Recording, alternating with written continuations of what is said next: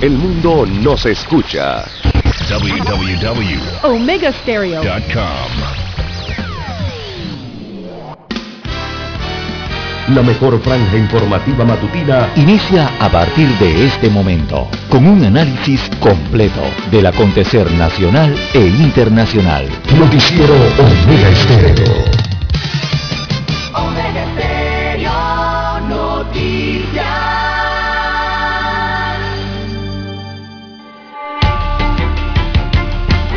A continuación, los titulares, con los hechos que son noticias hoy.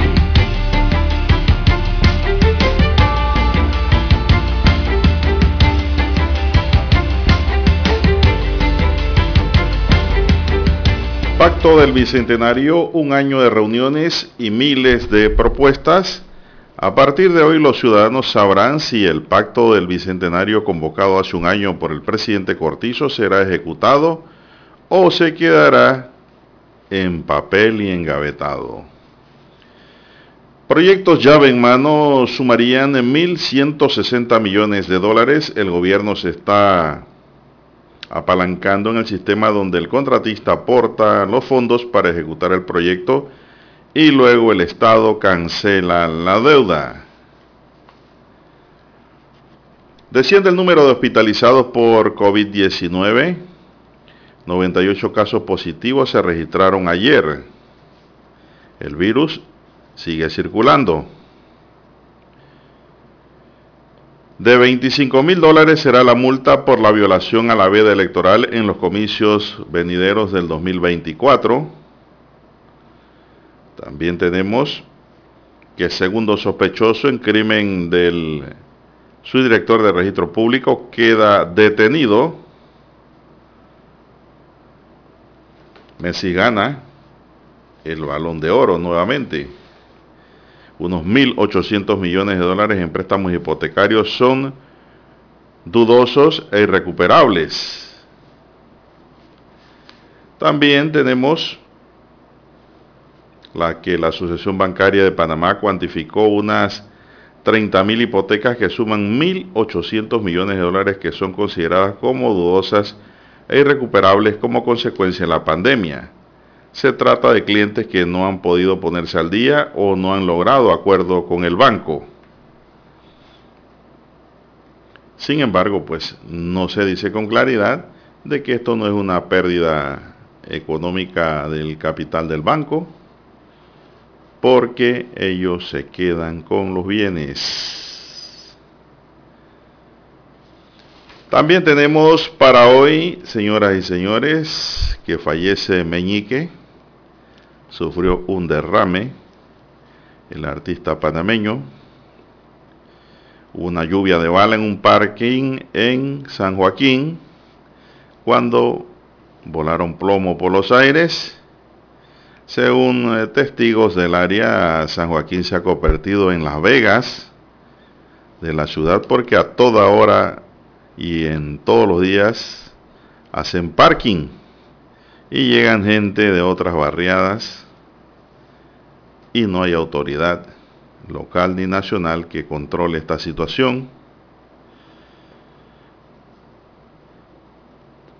También tenemos, señoras y señores, para hoy que todavía no han recuperado el cuerpo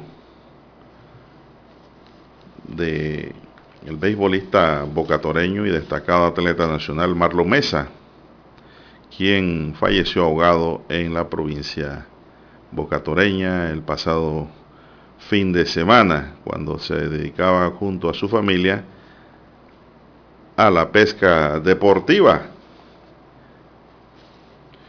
Bien, señoras y señores, estos son solamente titulares. En breve regresaremos con los detalles de estas y otras noticias. Estos fueron nuestros titulares de hoy. En breve regresamos. 7.30 AM. Infoanálisis, con entrevistas y análisis con los personajes que son noticia. La mejor franja informativa matutina está en los 107.3 FM de Omega Estéreo, cadena nacional. Omega Stereo tiene una nueva app. Descárgala en Play Store y App Store totalmente gratis. Escucha Omega Stereo las 24 horas donde estés con nuestra nueva app.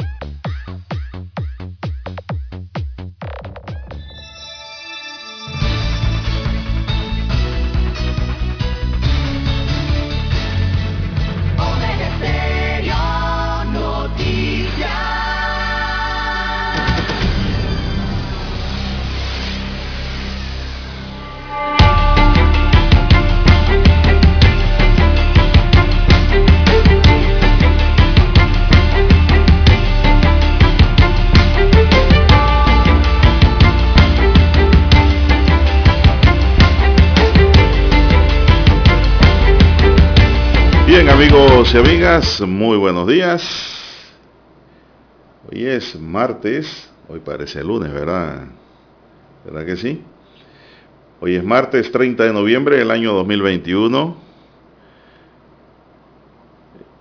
En el tablero de controles nos acompaña el amigo Pineda, Eric Pineda. Y en la mesa informativa les acompañamos. César Lara y un servidor Juan de Dios Hernández Sanjur para presentarle las noticias, los comentarios y los análisis de lo que pasa en Panamá y el mundo en dos horas de información, iniciando la jornada como todos los días con fe y devoción, agradeciendo a Dios Todopoderoso por esa oportunidad que nos regala de poder compartir una nueva mañana y de esta forma llegar así a sus hogares, acompañarles en su puesto de trabajo y donde quiera que usted se encuentre. Pedimos para todos, salud, divino tesoro, seguridad y protección, sabiduría y mucha fe. Cuatro elementos esenciales para un mejor vivir. Así es. Mi línea directa de comunicación es el WhatsApp. Ahí me pueden escribir al doble seis 14 14 45. Es mi línea directa de WhatsApp. Repito el número, téngalo allí, su número amigo, doble seis catorce catorce cuarenta y cinco para cualquiera información que nos quiera enviar, donde, donde, usted se encuentre, pues puede haber un evento noticioso o algo novedoso, pues usted se comunica con el suscrito que le atiendo directamente. Nada de que te atiende aquí, atiende allá, no, yo mismo le respondo.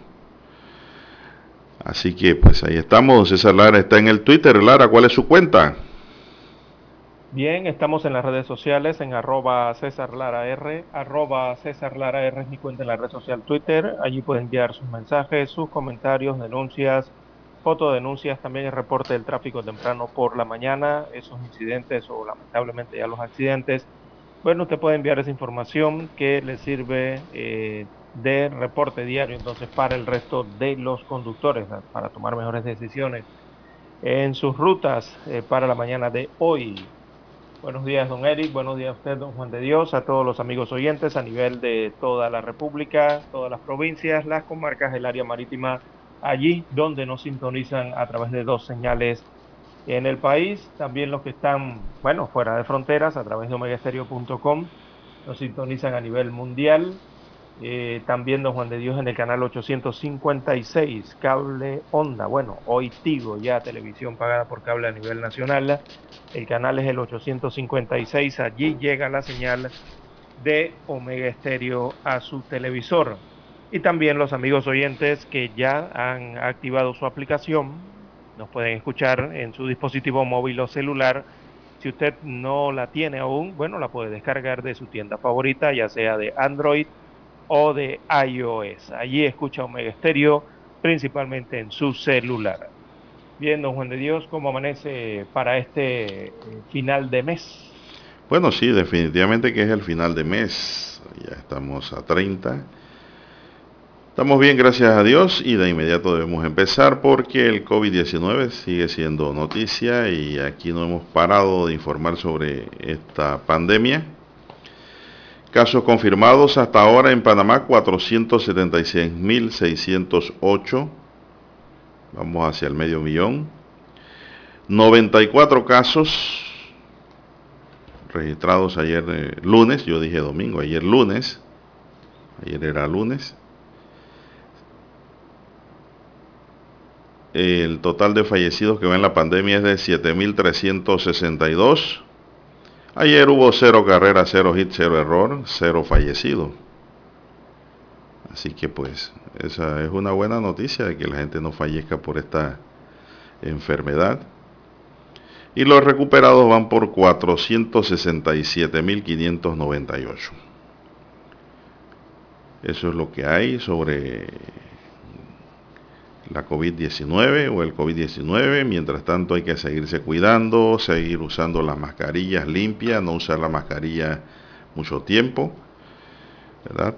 Siga usando su gel, su alcohol, lavándose las manos con agua y jabón, use su antifaz transparente, su careta en los buses y en el metro, que eso le conviene a usted más que todo y distanciamiento en lo más que usted pueda.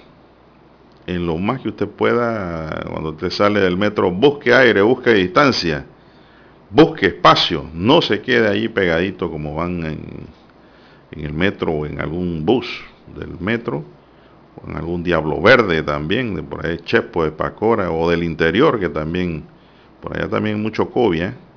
La cosa se ha desatado en Chiriquí, en Veraguas y en Los Santos. Son las provincias que registran un número mucho más alto sobre esta enfermedad. Don César, ¿tiene usted algo más que aportar esta información? Si no, seguimos.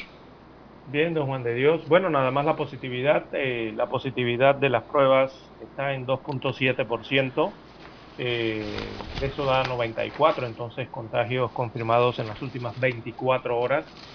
Eh, esas 3.376 pruebas, 73 perdón, pruebas que se realizaron en la última jornada arrojan ese porcentaje de positividad, 2.7% eh, de positividad de, las pruebas, según el informe epidemiológico de este, eh, ya para este martes 30 de noviembre.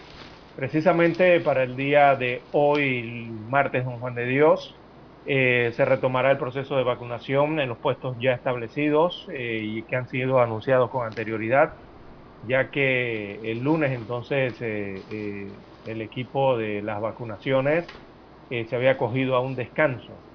Así que reinicia nuevamente entonces las vacunaciones para el día de hoy, martes. Todos los puestos habilitados, también de isopados, están activos. El estadio Rod allí en la vía Centenario hay un puesto de hisopados. También en el Emilio Rollo, en Juan Díaz, en ese otro estadio, eh, hay otro puesto de hisopados. Recordemos que esos hisopados se realizan a partir de las 7 de la mañana, eh, por lo que hay que recordar a las personas, don Juan de Dios, a toda persona que presente síntomas relacionados al, coronavirus, eh, que acuda, que acude inmediatamente en busca de una atención médica y se realice la prueba de COVID o se realice una prueba de COVID, ¿no? Eh, así que esos puestos se mantienen, sobre todo también en las 15 regiones de salud del interior del país. Así que no hay excusa, ¿no? Eh, si en tal caso usted se siente mal, piensa que puede ser COVID, le parecen los síntomas, usted mejor vaya y haga su hisopado para estar seguro y se le pueda brindar una mejor atención. Bueno, César, y sobre el tema de el COVID-19, ahora la nota que sobresale es la nueva variante, ¿no? Exacto. La Omicron. Los estados miembros del grupo G7 han alertado este lunes sobre la nueva variante del coronavirus, a la que han calificado como altamente transmisible, por lo que han pedido acción urgente y han convenido volver a reunirse en diciembre para evaluar esta situación.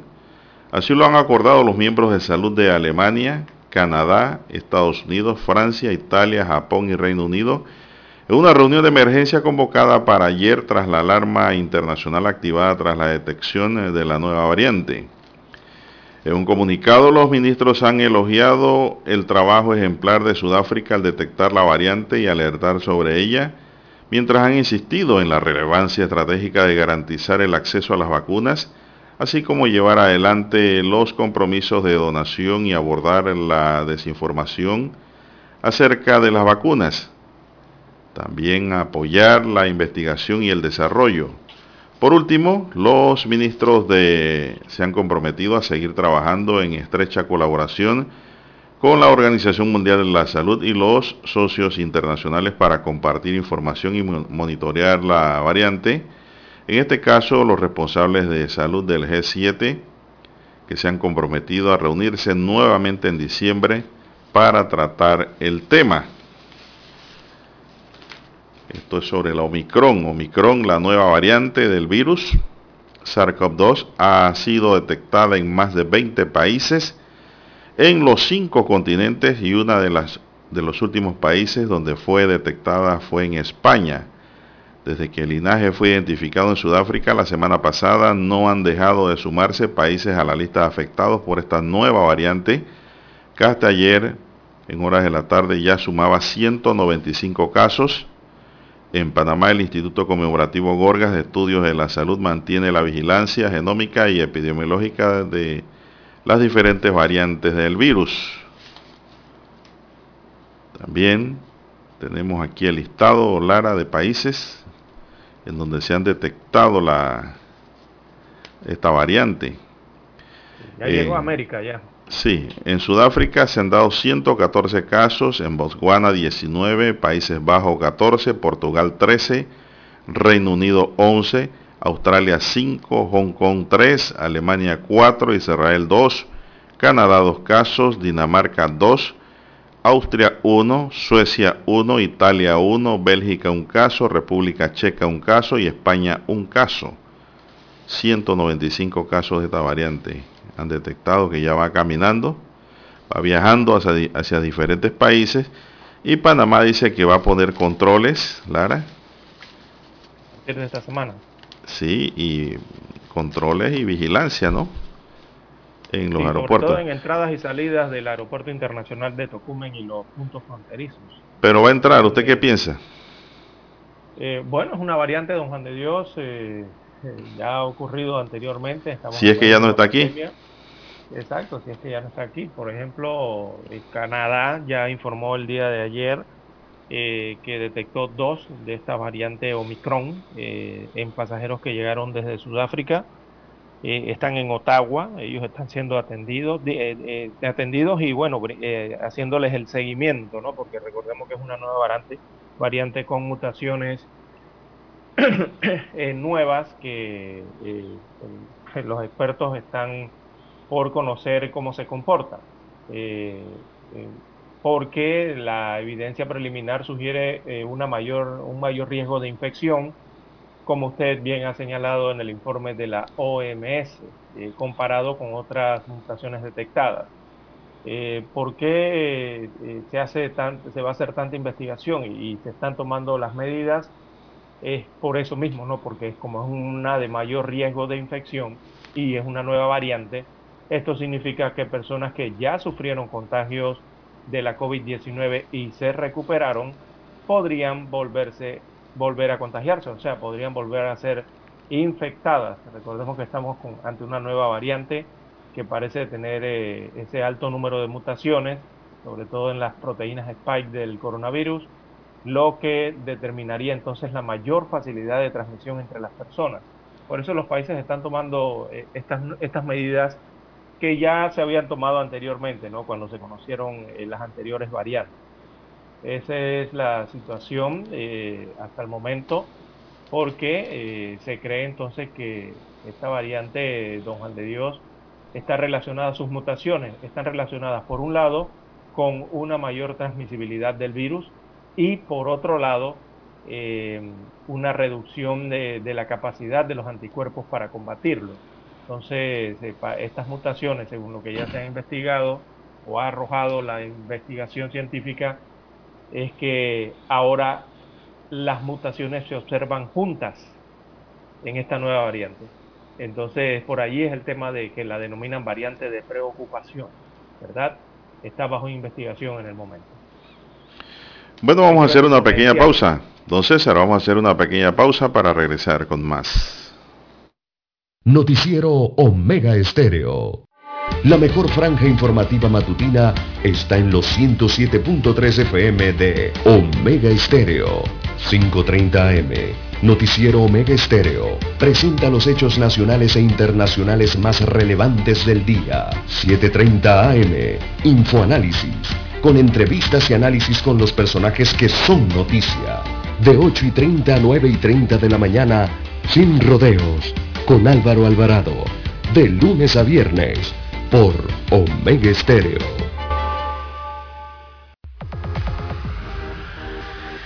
Omega Stereo tiene una nueva app. Descárgala en Play Store y App Store totalmente gratis. Escucha Omega Stereo las 24 horas donde estés con nuestra aplicación totalmente nueva. En centrales telefónicas, la casa del teléfono es tu mejor opción. Te asesoramos y ofrecemos buena atención con años de experiencia trabajando para ti. La casa del teléfono, ubicados en Via Brasil y lista hermosa. La casa del teléfono, líder de telecomunicaciones. La casa del teléfono,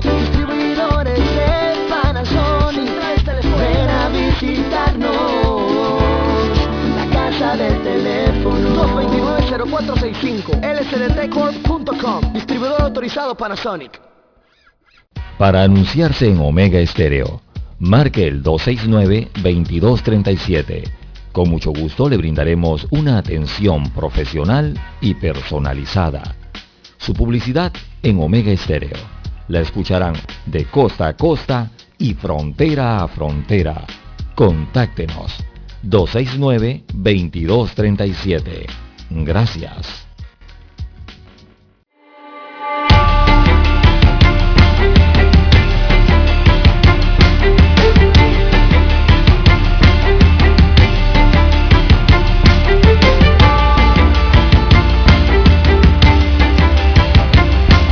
Avanzamos, son las 5.54 minutos, me escribe aquí un oyente al WhatsApp 7874 y dice buenos días, ¿qué le pareció el desfile del 28 de noviembre en La Chorrera? Ya que el alcalde dice aquí de manera irresponsable organizó y permitió el mismo en el que se veían estamentos de seguridad pública como bomberos desfilando con abuelos de 70 años o más, personas agrupadas para presenciar el desfile, licor en la calle, mascarillas en la quijada y pantallas de parasol. Los resultados de este desfile lo veremos en ocho días con el aumento de casos. Así andan nuestras autoridades politiqueras y baratas, dice este oyente. No hay ahora mismo moral para criticar los parking de barrio. La diferencia es que este estaba patrocinado por autoridad por el alcalde, dice el oyente, en la chorrera. Bueno, lo que sí sé de Chorrera Lara, esto lo dice el oyente, es de que estaban pidiendo la tarjeta o el código QR para los que iban a entrar. Si usted no tenía el código QR allí o la tarjeta, no podía entrar, entonces a, ver el desfile. Y me parece que es una medida buena, a pesar de que a muchos les molesta. Es una medida de control tomada por la autoridad local de ese distrito. Así que toda esa gente que estaba allí estaba vacunada supuestamente. Ya si se contagian es entre los vacunados, pero no uno que no esté vacunado y entre a, contagiar a los que están vacunados. Eso es lo que ocurrió allá en Chorrera. Sí, se trata de mantener eh, en medio de la pandemia y de, la movilidad que existe, y sobre todo el tema de las medidas de bioseguridad. Para eso era la vacunación, tampoco podemos cerrar a todo, ¿no? Eh, y sí se estaba pidiendo el, código QR o el tema de la vacunación para los asistentes eh, en ese tramo de eh, la ciudad de La Chorrera, donde se desarrolló ese desfile de fiestas patrias en conmemoración de los 200 años de separación de Panamá de España. Bien. Dice un oyente, César. distinta, pero al final celebración. Dice un oyente aquí del 5673, eso es lo que no se quiere, dice alarmar sin motivos. ¿Cómo van a decir que la variante ya está aquí? No sean irresponsables, dice el oyente. No, hombre, no es ninguna irresponsabilidad. Para nada, al contrario, aquí la Delta estaba y nadie sabía. ¿Verdad? Cuando hablaban de la Delta. Cuando hablaban del COVID inicial, decían que aquí no había nada, que fueran a carnavalear, que fueran a la fiesta y el COVID estaba aquí. Eso no es alarmar, eso es prevenir, amigo oyente. Y eso no se descarta que esa variante pueda entrar aquí. Si quién dijo que aquí los migrantes entran nada más por, por avión. También entran por las costas, eh, por las fronteras de terrestre, por mar, por todos lados. Así que no, no, no, no. Lo que hay es que prevenir y este oyente que se ponga sus tres dosis, punto. Exacto, no, y que aplique las medidas de bioseguridad. Y sea cuidadoso con, él y su familia. Eso es todo lo que tiene que ser, hacer. Y no hay ningún inconveniente. Gracias por escribirnos. No, y, y, hay que estar informado de lo que está ocurriendo, don Juan de Dios. Si esto es una variante de preocupación, eh, pues, ¿por qué hay que ocultarla y andar con secretismo? Exactamente. ¿Cuál es el miedo? Nada, para nada. Si para eso están los sistemas eh, de alerta. Eh, lo que ha ocurrido en Sudáfrica, don Juan de Dios, es la respuesta rápida ante las mutaciones. Se dieron cuenta inmediatamente. ¿Por qué? Porque, bueno, están aplicando sistemas, don Juan de Dios, de monitoreo, así como lo hacen en la mayoría de los países ¿no? en el mundo. Eh, lo que ocurrió con Sudáfrica es que inmediatamente descubrieron la variante, hicieron lo que tenían que hacer, que era informar para estar prevenidos ¿no? y tratar de de aplicar las, metodologías y contenerlas. Eh, simplemente eh, recordemos que la OMS establece eh, el monitoreo y bajo qué quedan las variantes.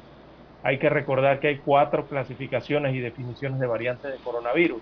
La primera es la variante bajo monitoreo, la segunda es la variante de interés, la tercera es la variante de preocupación y la cuarta es la variante con grandes consecuencias. Entonces, esta ha sido designada inicialmente, primero estaba como una variante de monitoreo, de eh, la estaban investigando, e inmediatamente después eh, determinaron de qué se trataba, de una variante de preocupación. Eh, asimismo, como son las variantes, asimismo se aplican los protocolos para estudiarla o para tratarla, don Juan de Dios. Por eso las denominan así. Así que eso no es ninguna cuestión de alarma, ni nada por el estilo, simplemente que las personas, los países estén eh, eh, preparados eh, para el tipo de variante que está circulando. Así es. Nos referimos y cuando nos referimos a tipo es, estamos hablando de los potenciales que puede tener la variante, de lo que puede hacer la variante, por lo menos hasta ahora, lo que se está investigando de la Omicron es, no es lo que está haciendo, sino lo que se está investigando es el potencial que podría tener. Y todavía eso está en investigación en estos momentos, porque la acaban de descubrir. Eso le va a tomar a los científicos, a los médicos, a los sistemas sanitarios de los países unos días más en descubrir eh, finalmente el potencial que podría tener esa nueva variante en comparación con lo que ya hemos conocido de la Delta, como lo que ya hemos conocido de la Gamma, lo que hemos conocido de variantes anteriores para eso son los sistemas y para eso son eh, toda la investigación científica que se hace. Bueno, don César, yo he dicho que el que tiene miedo, una cosa es ser preventivo y cuidadoso y otra tener terror y miedo. Si usted tiene terror y tiene miedo, se le van a bajar las defensas, su cuerpo se va a eh, afectar porque va a haber esto una descompensación y ahí es donde los virus, no solamente el COVID, cualquier otro virus se apodera del cuerpo, Lara, y hace daño. Por eso es que los hipocondriacos padecen de enfermedades, Lara. Y usted los ve sanos y de repente quedaron enfermos. ¿Por qué? Porque son hipocondriacos. Ellos piensan que las cosas las van a tener ellos de una vez también. Eso les baja la defensa y inmediatamente quedan pues expuestos. Entonces lo que hay que hacer es cuidarse muy bien, ponerse las vacunas, Don César, alimentarse bien, mucha vitamina C, mucha sopa, tome sopa, que la sopa es buenísima para alimentar el cuerpo. Así es, buena sopa con muchos ingredientes, aliméntese bien y no tenga miedo para que sus defensas siempre estén arriba, pero manténgase alerta, alerta, con cuidado. Hay que, hay que saber cómo se comporta el virus para poder enfrentarlo, don Juan de Dios. bueno, vamos a hacer la pausa. Vamos a escuchar el himno nacional y regresamos.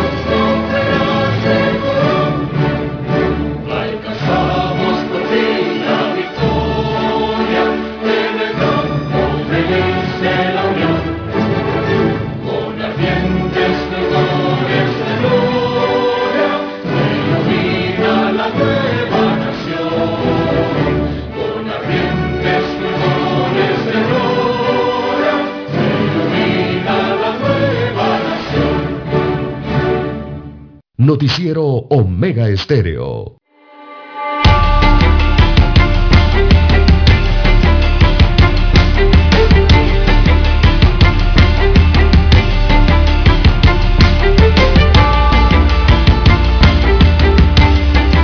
Bien, son las seis, cuatro minutos. Buenos días, Panamá. Están en sintonía de Omega Estéreo, cadena nacional.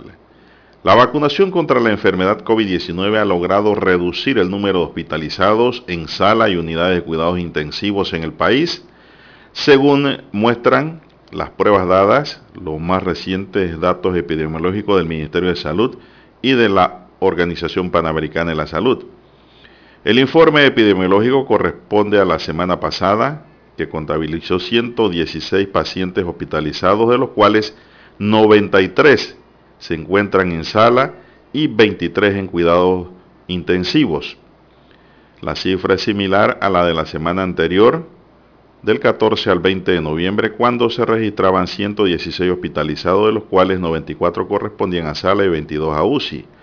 El MINSA informó que del total de pacientes hospitalizados en sala, 60% no están vacunados, es decir, más de la mitad. Y de lo que están en las UCI el 65% y que entre el 80 y 85% de los fallecidos se registra en personas que no estaban vacunadas. Estos números pues es para los antivacunas, que no entiendo esto. Es decir que la incidencia de la enfermedad entre las personas vacunadas es mucho menos que entre los que no tienen ninguna dosis de vacuna anti-COVID o tan solo cuentan con una, según el informe que revela el Ministerio de Salud y la Organización Panamericana de la Salud hasta el pasado 30 de octubre. ¿Qué le parece, don César? Asimismo es don Juan de Dios, esas cifras son irrefutables hasta el momento. Es que no hay forma. La vacunación, la vacuna funciona, la vacunación ayuda, es otro mecanismo para contener la pandemia eh, y la vacunación ayuda sobre todo al tema de no llegar a la sala de hospitalización y de no caer en UCI. Eh, en el gran porcentaje, ¿no? en un porcentaje muy alto de vacunados. Así es. Ya que, ya que eh, los que lleguen a UCI o, salas, bueno, que tengan algún otro tipo de enfermedad o es otra situación, ¿no? Pero eso es un porcentaje muy bajo de la población y de la población vacunada también. Así que es importante eh, vacunarse, don Juan de Dios, para mantener esos niveles de protección en la, en la población y para que no haya amenaza eh, mayor a la salud pública frente a esta pandemia. Bueno, don César, esto también hay como especie de un conflicto que se ha originado cuando el presidente ayer eh, o anteayer pidió de que los restaurantes cumplan con el código QR que pidieron. O la tarjeta de vacunación porque dicen que los restaurantes, bares y cantinas se llenan sin control alguno, pero el argumento que ahora utilizan es de que dicen que los no vacunados han amenazado con demandarlos, que piden que el presidente emita un documento legal, es decir, un decreto, por no decir una ley aprobada en la Asamblea, en donde pues se establezca claramente que para entrar a estos locales se requiere el código QR o la tarjeta de vacuna con las dos dosis. Eso es lo que han dicho los restauranteros. ¿Cómo ve la situación, don César? Bueno, don Juan de Dios, eh, los eh, hay locales en Panamá, hay negocios, comercios en Panamá eh, que simplemente también tienen derecho, pueden utilizar el tema del derecho de admisión a sus locales, Son empresas privadas, muchas. Eh, así que eso de demandar, eh, no, sé, no veo sentido eso. Por otra vía pueden hacerlo. Bueno, eso yo creo que es una excusa para llenar los locales, ¿no? Para recaudar más. Entonces el presidente dice, si han pedido esto y no lo cumplen, entonces ¿para qué lo pidieron? Bueno, bueno. Hay que cuidar a la población y la población y no tanto que los propietarios de los establecimientos quieran cuidar a la población, sino la misma población tiene que cuidarse tiene que estar consciente de, de, dónde puede estar, de tratar de seguir medidas de bioseguridad, ¿verdad? Con el tema de las aglomeraciones, con el tema de, de la limpieza y la higienización de, de, las áreas en donde va a estar, sea un desfile, sea un restaurante, sea un cine, sea donde esté, don Juan de Dios. Simplemente el ciudadano tiene que estar consciente de que debe cuidarse y de mantener ciertos niveles de precaución, simplemente. Más nada, no se les está pidiendo más nada. Y yo sé que voy a entrar a un restaurante que tiene 50 mesas y hay 50, más de 50 sentados en, en las mesas, no más de Dios, o dentro esperando mesas, ¿a usted qué le toca hacer? Yo me voy. Sí, usted sí. Exactamente. Yo, ¿Yo, qué voy a hacer ahí? No tengo nada que hacer ahí. Nada. Si yo abro la puerta de un restaurante y lo veo repleto, me retiro. Eso es. Inmediatamente. Y la verdad, don César, es que yo busco restaurantes que tengan terraza, que estén abiertos sí, al aire libre. Que circule el aire. Sí, señor. Eh, ese es para el caso mío, para el gusto de los colores. Son las 6:10 minutos. Bueno, don César, el juez de garantías, Eric Vergara, ordenó la detención provisional de Jason eh, Pozumera por su presunta vinculación con el homicidio de Agustín Lara, subdirector del registro público. En una audiencia celebrada ayer, el juez Vergara basó su decisión en que existe riesgo de que el acusado pueda fugarse y con ello poner en peligro a la comunidad y a los familiares de la víctima, así como destruir pruebas del caso. El juez acogió los argumentos de la Fiscalía de Homicidios y Femicidios de San Miguelito basado en el testimonio de un segundo testigo protegido quien dijo que Pozumera fue la persona que supuestamente le quitó la vida a Lara. El pasado 14 de noviembre en los Andes de San Miguelito durante una jornada de inscripción del PRD. Además de legalizar la aprehensión de Pozumera, el juez de garantías le impuso cargos por la presunta comisión de los delitos de homicidio doloso agravado y tentativa de homicidio en perjuicio de otra persona que ese día estaba en el lugar donde murió el señor Lara. El fiscal superior de San Miguelito, William Granado, declaró que durante la audiencia el imputado no sustentó dónde estaba el día del homicidio, tampoco dio un domicilio fijo, ni informó dónde trabaja, ni siquiera pudo decir su número de teléfono, añadió. Bueno, pero eso sería por nerviosismo, Lara.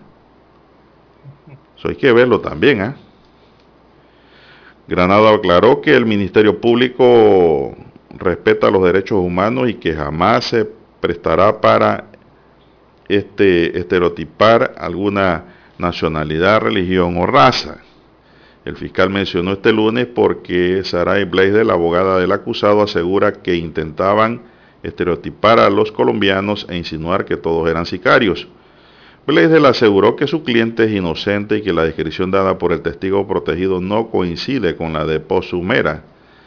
Parte de las argumentaciones de la defensa legal radican en que no hay videos de personas que estaban en el lugar del homicidio en los que confirme que Pozumera fue la persona que presionó el gatillo para matar a Lara. La abogada indicó que solicitó al juzgado de garantías una medida de arresto domiciliario, pues reiteró que no considera como elemento de convicción el reconocimiento facial de Pozumera por eso apeló la medida cautelar de detención provisional y ahora le corresponderá al Tribunal Superior de Apelaciones tomar una decisión al respecto en una audiencia agendada para el próximo 6 de diciembre a las 3 de la tarde. Eh, Pozu Mera se entregó a las autoridades el sábado 27 de noviembre. La Policía Nacional ofreció una recompensa de 10 mil dólares por información que permitiera dar con su ubicación y captura. Bueno, y ahí me pregunta un oyente, dice que comentara el hecho de que la abogada dice que va a pedir los 10 mil dólares. Eso mismo, sí, exacto. Eso salió ayer en, en, en, mi diario. Sí, ella lo manifestó a su salida de esa audiencia, eh, don Juan de Dios, que ella, ella solicitó o espera cobrar la recompensa de los 10 mil dólares que ofrecía la policía a quien diera información que los llevara a la ubicación de su cliente. ¿no? Recordemos que su cliente es Jason Posu, eh, de 30 años de edad, ¿no? que es el presunto vinculado a este, a este, eh, a este homicidio. Eh, así que ella dijo ayer, o manifestó más bien, o espera más bien, digámoslo así, que se entreguen los 10 mil dólares de recompensa que ofrecía la Policía Nacional, eh, que se les entregara entonces a quien brindaba la información de Posumera. Y ella espera que se le entreguen a ella. Y dice que es para hacerla útil a los niños de Panamá, según eh, declaró eh, ayer la abogada defensora, ¿no? algo esto es esto se estila como normal don Juan de Dios que ocurra cuando no, no, no no no no no no no no. Es que ella es la abogada de él. Ahí es donde está el kit del asunto. Eso no creo que se lo vayan a dar Lara realmente no creo que se lo vaya a dar porque ella se presentó allí y lo llevó como abogada defensora del mismo no lo llevó para que lo arrestaran y le, nombraran un defensor de oficio y pues que lo procesaran. No porque si el, si el hecho vamos de qué, Lara, porque lo llevó, tiene derecho a los 10 mil, mejor dénselo al mismo Pozomera, los 10 mil, que fue el que llegó y se entregó. ¿Verdad? Y aquí estoy, pues denme los 10 mil dólares. Me están buscando, yo me entrego yo mismo, entregueme los 10 mil dólares también. No, no, no, no, eso no, no va a proceder, Lara aunque la causa sea caritativa, ¿no? Como dice para los niños de Panamá. No, no, no creo que proceda allí. Porque ella se presentó fue a defenderlo como abogada y con el fin de que fuese pues librado de todos los cargos que se le hacen son las 6:16 minutos, vamos a hacer una pequeña pausa y regresamos.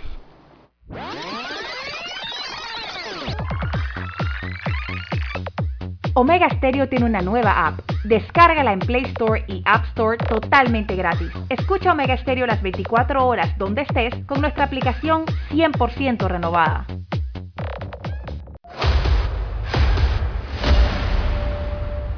Desde los estudios de Omega Estéreo, establecemos contacto vía satélite con la voz de América.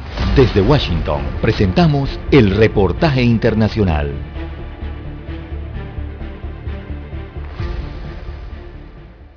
La presencia de la nueva variante del COVID-19 bautizada como Omicron y detectada por primera vez en Sudáfrica mantiene en vilo a países de todo el mundo que se apresuraron a tomar acciones para mitigar los daños todavía hipotéticos que esta nueva variante podría ocasionar. De este modo, gobiernos como el de Estados Unidos, el de Japón o el de Israel decidieron establecer nuevas restricciones de viaje para quienes proceden de países del sur de África, región en la que se ha detectado una mayor presencia de la variante Omicron sin embargo, países europeos como Bélgica, Dinamarca, Portugal o Escocia ya han registrado nuevos casos de la variante Omicron, que también ha sido identificada en lugares remotos como Hong Kong o Australia. Es por ello que desde la Organización Mundial de la Salud desaconsejan el cierre de fronteras entre naciones, asegurando que tales restricciones no impedirían la llegada de la variante, una eventualidad que aseguran es inevitable en un mundo globalizado. En tanto, y pese a la falta de información relacionada con con esta nueva variante, la OMS también advirtió que su propagación podría ser más elevada a la del resto de variantes que han ido surgiendo hasta ahora, por lo que en un futuro se registrarían aumentos repentinos de COVID-19 y de ser así las consecuencias serían graves. Por otra parte, autoridades europeas y la comunidad sanitaria elogiaron la actitud de países como Sudáfrica o Botswana, que alertaron rápidamente sobre la presencia de esta nueva variante. La presidenta de la Comisión Europea, Ursula von der Leyen, aseguró que el análisis y la transparencia de Sudáfrica al compartir sus resultados fue indispensable para lograr una respuesta global que estaría evitando la muerte para muchas personas. A pesar de la alarma generalizada, los expertos aseguran que todavía es pronto y no está claro si la variante Omicron es más peligrosa que otras variantes del COVID-19 y así lo afirmó el doctor Francis Collins, director de los Institutos Nacionales de Salud de Estados Unidos, al asegurar que aún no hay datos que sugieran que Omicron provoque enfermedades más graves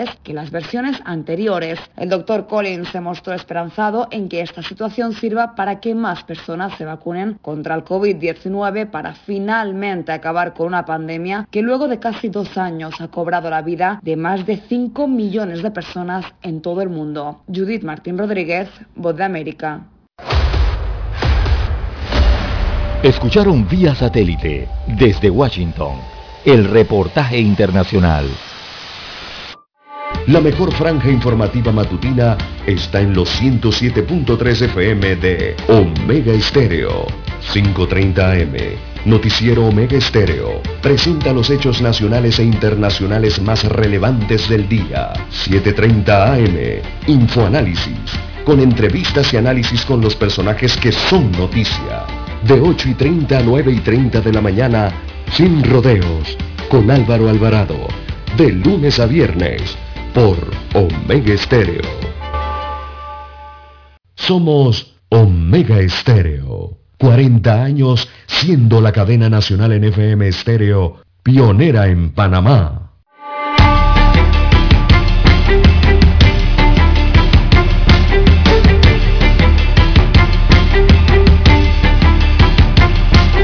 Bien, seguimos, don César. Bueno, la verdad es que ayer, don César, se produjo un tranque grande en la autopista eh, o carretera Raiján La Chorrera, como usted le quiera llamar. Y pues la causa fue un accidente de tránsito, don César. Todo el tráfico estaba muy bien fluido hasta que se llegó al área conocido como La Milagrosa, en la autopista. Allí pues había una víctima fatal por accidente de tránsito tendido en el pavimento, cubierta. Eh, se trata de un hombre que fue atropellado en ese sector por un conductor que se dio a la fuga. Esa es la información que tenemos. Y eso produjo un tranque muy grande, don César, porque el cuerpo quedó en medio de la vía. Y la policía pues se apersonó al área y tomaron las medidas de control y seguridad y lógicamente que se produjo el tranque porque disminuyó el flujo vehicular y lo poco que pasaban pasaban a baja velocidad por el hecho. Esto ocurrió anoche, esto lo vi anoche, allí en la fin de semana de, muchos accidentes eh, de tránsito, don Juan de Dios, accidentes vehiculares. Eh, durante el fin de semana, eh, lastimosamente sumaron bueno, hasta el reporte hay cuatro víctimas por accidentes de tránsito. Eh, durante el fin de semana, el, último conocido, el que usted acaba de señalar, en la chorrera por atropello, también habían atropellado a, eh, a otra persona que murió en la vía, allí en, en el corregimiento de Chilibre, en el sector de Maru Eugenia Maden. Eh, otro accidente de tránsito que cobró la vida de una persona al mediodía del lunes y también otros hechos de tránsito que se registraron, eh, sobre todo en la provincia de Coclé, hacia el área de La Pintada, falleció eh, otro joven, eh, producto de un accidente de tránsito. también se registró aquí en el distrito cabecera de Penonomé otro accidente de tránsito en la vía hacia Miraflores, en la ruta hacia el corregimiento del Coco. Allí un joven eh, también resultó con eh, graves eh, lesiones, el producto de ese accidente de tránsito, que incluso tuvo que ser trasladado vía aérea anoche desde, desde, el, desde el distrito de Penonomé, Don Juan de Dios, desde el aeropuerto doméstico de Penonomé, fue trasladado debido a bueno, lo, lo delicado que se encuentra su estado, producto de ese accidente de tránsito, ¿no? Y eh, también eh, otra persona en Parayón, eh, oriunda de Parayón, falleció en otro accidente de tránsito acá en la provincia de Coclé. lastimosamente, ¿no? estos accidentes que han ocurrido en medio de este asueto largo de fin de semana. Y don Juan de Dios, precisamente quisiera extender mis deseos de mejora a la familia Díaz Valdés, de los doctores Díaz Valdés, eh, que ayer lastimosamente uno de sus hijos eh, sufrió este accidente de tránsito aquí en Penonomé. a René y a Cielo, bueno, de pronta mejoría a su hijo, a su joven hijo, producto de este accidente. Ellos se encuentran, fueron trasladados hacia la ciudad de Panamá eh, y allá se encuentran entonces recibiendo las atenciones médicas. Y también quisiera hacer un comentario al respecto de esto, don Juan de Dios, porque mire, el, transporte aéreo en estos casos siempre es un complemento ¿no? importante en la atención médica prehospitalaria y, y, sabemos que eso forma parte de los sistemas que son integrales de emergencia en el país. Pero eh, hay algunos aeropuertos domésticos en el país, don Juan de Dios, eh, como el de Penónome, eh, que no están preparados para las evacuaciones médicas de pacientes graves cuando éstas tienen que hacerse en horas de la noche, don Juan de Dios, por el simple hecho de que las pistas de aterrizajes no cuentan con las luces para las maniobras de aterrizaje o despegue de las aeronaves en vuelos nocturnos de emergencia. Y eso simplemente no le ocurre a la ciudad de a la, provincia de, de Coclé. Eso también ocurre en otras provincias, don Juan de Dios, porque los aeropuertos no tienen luces en sus pistas de aterrizaje. Y aquí el Servicio Nacional de Fronteras, el Servicio Aeronaval y las otras empresas que se, también tienen aeronaves que pueden trasladar a pacientes eh, en estado delicado, producto de alguna enfermedad o de algún accidente, eh, no lo pueden hacer en horas de la noche, don Juan de Dios, porque eh, los, las pistas no tienen las respectivas luces para el aterrizaje o despegue. Por ejemplo, esta situación que, concreta que se presentó ayer para trasladar a, este paciente accidentado, que por su estado delicado requería ser transportado vía aérea, eh, imagínese usted que hubo que colocar vehículos con luces encendidas en el umbral de la pista como guía para los pilotos. Mire usted todo lo que tienen que hacer en los aeropuertos que no tienen luces, porque la pista no tiene eso precisamente, no tiene luces. Y yo no sé, no he visto ninguna autoridad eh, que haya trabajado en mejorar eso. Por ejemplo, siendo el aeropuerto de Penonomé que recibe la mayoría de los pacientes críticos de la provincia a través de la vía aérea, por su cercanía con el hospital de Penonomé. Igualmente ocurre otra situación, yo que diría que peor, eh, eh, ocurre en el distrito de Aguadulce, donde hay un hospital regional de la Caja del Seguro Social, o sea, un, hospital de nivel eh, con unidades de cuidados intensivos, la única que existe en la provincia, pero no existe un aeropuerto o una pista de aterrizaje que se pueda utilizar para los traslados de emergencia vía aérea en Aguadulce. Y digo, no ha existido ninguna autoridad local o nacional que haya podido eh, gestionar o ejecutar ese tipo de, mejoras en el aeropuerto de Penonomé o en cualquier otro aeropuerto eh, de cualquier otra provincia. O, siquiera pensar un proyecto para construir un nuevo aeropuerto en las antiguas instalaciones de la pista de aterrizaje en Agua Dulce, que como usted bien sabe están convertidas en un potrero prácticamente el día de hoy, ¿no? Así que a las autoridades, sobre todo de aeronáutica civil y el resto de las autoridades locales que tengan que ver con esto, esas son eh, vías eh, de transporte de emergencia que requieren las provincias, que requieren los ciudadanos cuando se enfrentan a estos lamentables hechos, ¿no? Eh, y para una evacuación rápida y para salvar vidas. Así que sería bueno que pensar, pensaran en eso, ¿no? De ponerle luces de aterrizaje a las pistas domésticas. Aquí vemos que le ponen luces de aterrizaje a las pistas de aeropuertos internacionales, pero las pistas domésticas entonces las dejan, no sé, como de segunda o tercera mano, ¿no? Bien, son las 6.28 minutos. Miembros de la Fuerza de Tarea Conjunta iniciaron ayer temprano los operativos de búsqueda del pelotero bocatoreño Marlon Mesa y su hermano, quienes desaparecieron en la desembocadura del río Changuinola, en Boca del Toro.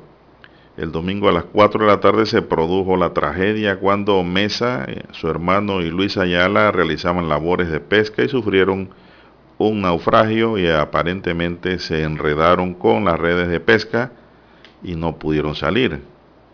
El SINAPROG recuperó el domingo el cuerpo de Ayala y ayer continuaba con la búsqueda del pelotero y su hermano sin ningún resultado. Todos trabajaban en la caja de seguro social allá en Changuinola, don César. Así que pues fue una tragedia lo ocurrido en realidad, con la pérdida de tres vidas allí. Y pues el béisbol entra de luto con el fallecimiento de este destacado pelotero tortuguero. Así es, Juan Dios, muy conocido en los campeonatos nacionales de béisbol. Como no, fue campeón con Boca del Toro como no, y, bueno, triste, ¿no? Que haya fallecido eh, en, este, en esta área de Bocas del Toro. Nuevamente el tema de los ríos y las inversiones, don Juan de Dios. hay que tener cuidado. El, el FINAPROCA a cada instante, casi todos los días, Juan de Dios está emitiendo avisos de prevención por eh, cuenta del tema climático en el país, de las condiciones que son variantes, cambiantes. Recordemos que eh, estamos en la República eh, inmersos en medio de lo que es la zona de, convergencia intertropical, que a veces se torna muy inactiva debido a lo que pasa en las otras zonas, ¿no? más hacia el norte, con este tema del frente frío que está bajando por Centroamérica. Todo eso cambia las condiciones climáticas y vienen los aguaceros fuertes. Así que hay que tener mucho cuidado, Juan de Dios, con los ríos, quebradas y lagos, y también en, el mar, cuando se va al mar.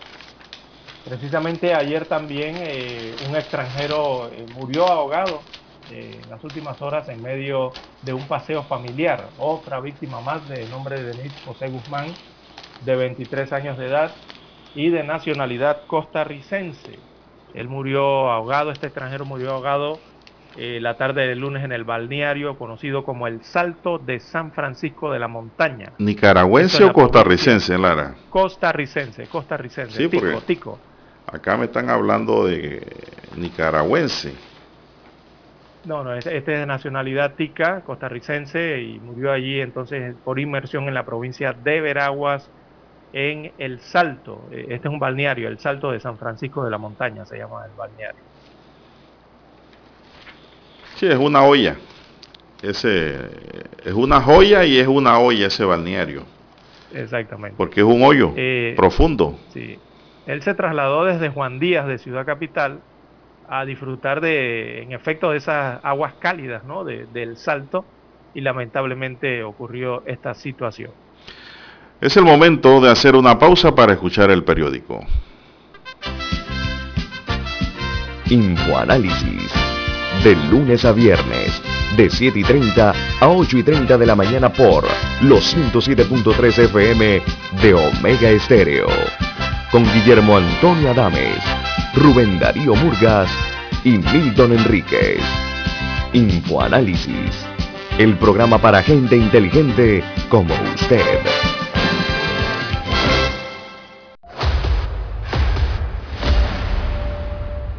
Desde los estudios de Omega Estéreo, establecemos contacto vía satélite con la voz de América. Desde Washington, presentamos el reportaje internacional.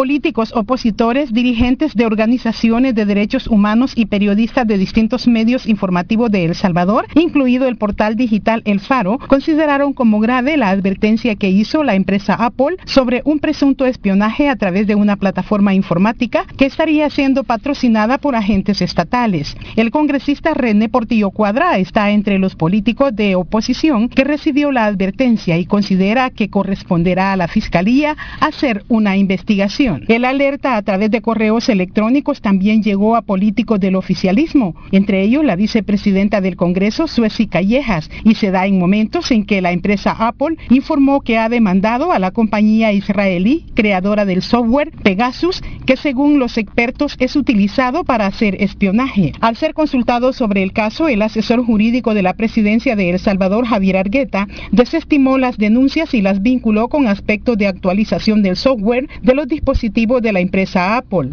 Ocho personas que les pregunté, siete habían recibido de correo, quizás todos debemos de hacer conferencias de prensa, pero además yo creo que hay que agradecer a la, en este caso a Apple por eh, mandarnos esos correos. En El Salvador el espionaje informático es penado y los críticos del gobierno consideran que la medida de ser cierta viola la privacidad de las personas, mientras que los políticos del oficialismo defienden que este caso involucre al Estado. Nerima del Reyes, Voz de América, El Salvador.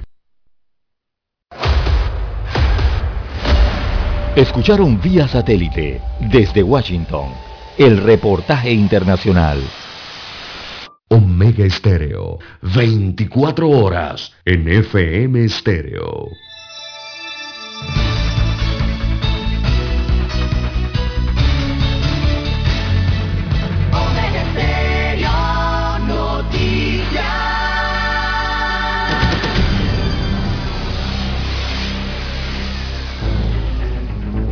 Las noticias impresas en tinta sobre papel. Con ustedes.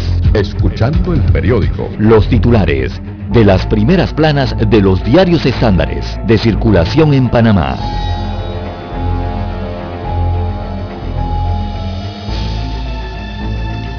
Bien, el diario La Prensa para hoy dice Pacto de Bicentenario, un año de reuniones y miles de propuestas. A partir de hoy los ciudadanos sabrán si el Pacto de Bicentenario, convocado hace un año por el presidente Laurentino Cortizo, será ejecutado o se quedará en papel.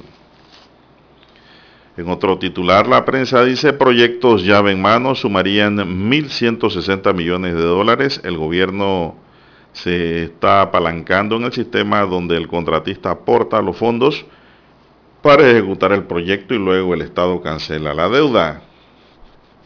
El, ministro, el Ministerio de Obras Públicas calcula que los 25 contratos llave en mano que están en proceso de licitación generarán una inversión de 1.160 millones de dólares. El gobierno se ha apalancado en el sistema de contratación en el cual el contratista aporta los fondos para ejecutar los proyectos ante la estrechez financiera que tienen las arcas estatales. A la fecha el MOD mantiene activa 14 licitaciones en el portal de Panamá Compra y en los próximos días se subirán los pliegos para la ampliación de la vía España, contrato que tiene un precio estimado en 75 millones de dólares. También el gobierno adquirirá 100 puentes modulares y rehabilitará carreteras en Chiriquí y Bocas del Toro, entre otros. 26 empresas constructoras participaron en la reunión de homologación convocada por el MOB para el estudio, diseño, construcción y financiamiento para la ampliación de la carretera transísmica tramo Villagrecia Puente Don Bosco en la provincia de Panamá con un precio de referencia de 35.7 millones de dólares. La licitación de esta será por mejor valor y forma parte de los contratos llave en mano. Desciende el número de hospitalizados por COVID-19. El más reciente informe epidemiológico del Ministerio de Salud contabiliza 116 pacientes hospitalizados por la COVID-19, de los cuales 93 se encuentran en sala y 23 en la unidad de cuidados intensivos. El MINSA informó que del total de pacientes hospitalizados en sala, un 60% no están vacunados, es decir, que la incidencia de la COVID-19 entre las personas vacunadas es menor que entre las que no lo están o las que se han puesto una sola dosis.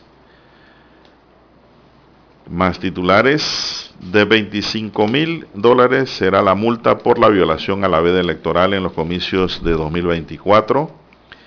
La ley 247 del 22 de octubre de 2021 que modificó el código electoral de cara a los comicios de 2024 trae nuevas reglas para los medios de difusión, la campaña electoral y la fianza de impugnaciones de candidatos. Los medios de difusión que violen la veda electoral pagarán una multa de 25 mil dólares. Además, aumentaron los periodos de campaña para las primarias de 30 a 60 días y para las generales de 60 a 90 días. Panamá servirá de hub logístico para bolsas de dormir, dice aquí hoy el diario La Prensa. Panamá será el centro de recepción de las bolsas de dormir de Merckx, distribuidora en alianza con la Fundación eh, a personas sin hogar que pernoctan en las calles en cinco países de América Latina. La Chetterberg, una cama portátil y protegida que se enrolla en una bolsa. Ese es el producto.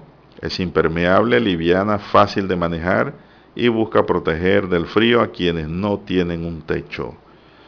Bueno, yo creo que ante esto es mejor hacer albergues, dormitorios, don César, como en los Estados Unidos, para que la gente no ande por allí durmiendo en puentes, debajo de puentes o en esquinas. Bien, en otros titulares, el diario La Prensa nos dice, segundo sospechoso en crimen de Lara quedó detenido. Sin sorpresa, Messi se gana el balón de oro en los deportes. Batallón Juana de Arco tiene 100 años de misión patriótica. Y en el martes financiero nos dice hoy la prensa la vía para aprovechar el boom del comercio en línea. Señoras y señores, estos son los titulares de primera plana de la prensa para hoy y pasamos de inmediato a los titulares del diario La Estrella de Panamá. Así es, don Juan de Dios. El diario La Estrella de Panamá titula para hoy unos 1.800 millones de dólares en préstamos hipotecarios son dudosos e irrecuperables. Bueno, la Asociación Bancaria de Panamá cuantificó unas 30.000 hipotecas que suman 1.800 millones de dólares que son consideradas como dudosas e irrecuperables como consecuencia de la pandemia. Se trata de clientes que no han podido ponerse al día o no han logrado acuerdos con el banco destaca la información de primera plana de la estrella de Panamá. Allí aparece, acompañando este titular, la fotografía del presidente de la Asociación Bancaria de Panamá, él es de nombre Carlos Berguido. Abro comillas, le cito, lo último que se quiere es sacar a la gente de la casa, que habrá algunos que van a terminar en esa medida, sí, seguramente sí. Cierro comillas, fue lo que dijo Carlos Berguido, presidente de la Asociación Bancaria de Panamá. También en otros títulos eh, para hoy, eh, Momo Mogollón, la complejidad del arte y el feminismo. Bueno, eh, reportaje artístico que se desarrolla en la página, la página, esta es la 3B del diario La Estrella de Panamá. ahí aparece Momo Mogollón, habla de la complejidad del arte y de los movimientos feministas. Hay que pensar en la realidad del arte hoy día, su accesibilidad y alcance. No es algo blanco o negro, es complejo según dijo eh, la artista. También para hoy el diario La Prensa titula Erradicar el VIH-Sida implica acabar primero, primero con la desigualdad. En otro de los titulares de portada de la Estrella de Panamá advierten de la nueva variante del coronavirus que es altamente transmisible, eh, dice el tema del COVID-19 en portada de la Estrella. También eh, detención provisional para sospechoso de asesinato de Lara. Así que eh, la juez de, o el juez de garantías decretó la detención provisional para el colombiano Jason Posú por el asesinato del ex subdirector del registro público Agustín Lara. El sospechoso se entregó a las autoridades el pasado domingo. La fotografía principal del diario La Estrella de Panamá, bueno, muestra el séptimo balón de oro y Lionel Messi sosteniéndolo Así que el argentino Lionel Messi conquistó su séptimo balón de oro y lo convierte entonces en el jugador con más premios en la historia del fútbol. Messi fue campeón de la Copa América este año con la selección de Argentina. Allí se muestra la gráfica, momentos en que recibe el balón de oro número 7 para su estantería. Bien, el cuadro COVID-19 del diario La Estrella de Panamá destaca para hoy 477.608 casos confirmados a lo largo de la pandemia. También 7.362 eh, fallecidos es la cifra de eh, defunciones acumuladas. En cuanto a las últimas 24 horas, eh, se detectaron 94 nuevos casos o nuevos contagios y también en la última jornada se reportó cero fallecimientos. Eh, los recuperados, veamos esa cifra verde, marca 467.598 los pacientes, las personas recuperadas eh, de la enfermedad, restablecidas y curadas aquí en Panamá. Bien, son los títulos del diario La Estrella de Panamá y con ellos concluimos la lectura de los principales titulares de los diarios estándares de circulación nacional. Hasta aquí, escuchando el periódico. Las noticias de primera plana, impresas en tinta sobre papel. 7.30 AM. Infoanálisis, con entrevistas y análisis con los personajes que son noticia. La mejor franja informativa matutina está en los 107.3 FM de Omega Estéreo, cadena nacional. Para anunciarse en Omega Estéreo, marque el 269-2237. Con mucho gusto le brindaremos una atención profesional y personalizada. Su publicidad en Omega Estéreo la escucharán de costa a costa y frontera a frontera. Contáctenos 269-2237. Gracias.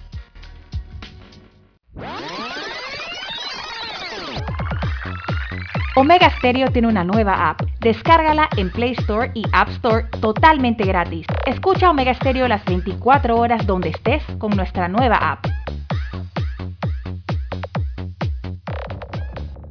Omega Estéreo, 40 años de innovación. Desde los estudios de Omega Estéreo, establecemos contacto vía satélite con la voz de América. Desde Washington, presentamos el reportaje internacional.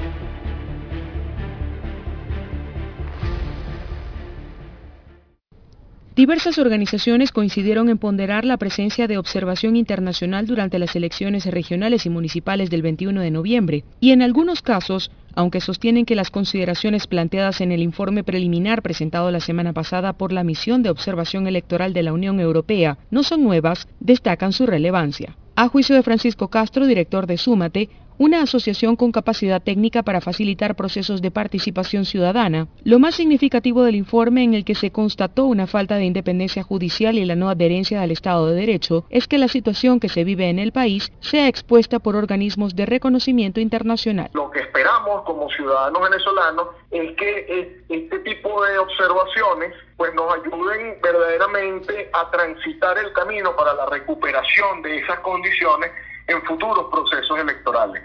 Y ahí el llamado que hacemos también, eh, bueno, por una parte a, las autoridades del Consejo Nacional Electoral y las autoridades eh, ejecutivas y legislativas en Venezuela, es a que en efecto se tomen en consideración las observaciones a juicio de Luis Lander, director del Observatorio Electoral Venezolano, el informe preliminar de la misión de la Unión Europea resulta muy valioso. Señaló aspectos cruciales, tanto aspectos positivos como aspectos negativos. No hizo una, no sé, no hizo la misión de observación electoral europea una observación políticamente sensata. La semana pasada, el diputado chavista Diosdado Cabello arremetió contra los observadores de la Unión Europea y los señaló de espías. Carolina Alcalde, Voz de América, Caracas. Escucharon vía satélite desde Washington el reportaje internacional. Omega Estéreo, 24 horas en FM Estéreo. Es momento de adentrarnos al mar de la información. Este es el resultado de nuestra navegación por las noticias internacionales más importantes en este momento.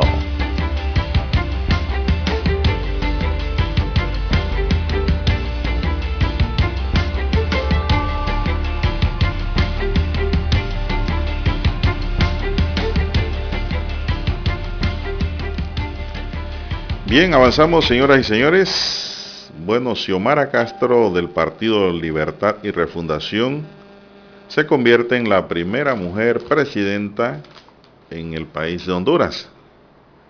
Esto ocurrió el pasado domingo cuando ya, según las cifras dadas a conocer por el Consejo Nacional Electoral, eh, Xiomara Castro aventaja por cerca de 20 puntos a Nasri Alfura, su principal contendor. Así Xiomara se convierte en la primera presidenta en la historia de Honduras. Es por ello que aquí pues es oportuno destacar algunos puntos, algunos ítems de la carrera política de la señora Castro y cómo viene en la política. Ella nació en Tegucigalpa el 30 de septiembre de 1959 59, tiene ya 62 años, es licenciada en Administración de Empresas, ella fue candidata izquierdista, ya que ya se convierte en la primera presidenta de este país centroamericano y la única presidenta en toda América Latina, por ahora. En 2006 eh, Xiomara Castro se convirtió en la primera dama de Honduras, es decir, ha estado cerca del poder ya, pero fue solo hasta el 2009 que participó activamente en la vida política de Honduras luego de que las Fuerzas Armadas de ese país sacaran de Honduras a su esposo, el entonces presidente José Manuel Zelaya Rosales, dando lugar a un golpe de Estado. En ese entonces Castro lideró las manifestaciones del Frente Nacional de Resistencia Popular, Posteriormente, en 2013, se convirtió en la primera candidata presidencial del Partido Libertad y Refundación, eh, que fundó su esposo, el señor Celayas. En las elecciones de 2017 fue candidata primera designada presidencial por la Alianza de Oposición contra la Dictadura. Castro también ha fungido como presidenta de la Conferencia Permanente de Partidos Políticos de América Latina y el Caribe, COPAL. Los resultados de las elecciones parecen ser un voto de castigo lo que le ha dado la presidencia a ella a los 12 años de gobierno del Partido Nacional, el cual se ha caracterizado por desmantelar las instituciones democráticas, la corrupción y sus vínculos, como comentamos aquí, don César, con el narcotráfico. Así es, antes de las elecciones, ¿no? La semana pasada. En sus primeras declaraciones, Castro ha prometido garantizar una democracia participativa y directa con consultas populares para redactar una nueva constitución así como iniciar una era de prosperidad, de solidaridad por medio del diálogo con todos los sectores sin discriminación y sin sectarismo. En cuanto a su agenda social, progresista Castro ha tenido que reducirla de manera significativa para frenar los ataques conservadores, ya que se ha retractado en algunas medidas relacionadas con el aborto, la educación sexual, cuestiones y cuestiones raciales en las escuelas, en general, el proyecto de Castro implica la refundación del país para revertir el autoritarismo y el continuismo. No obstante, algunos hondureños están inquietos sobre la posibilidad de que con la llegada de Xiomara Honduras renueva la alianza con Venezuela, Cuba y Nicaragua. No, ya lo dijo. Sí, ya lo dijo, ya lo dijo anoche.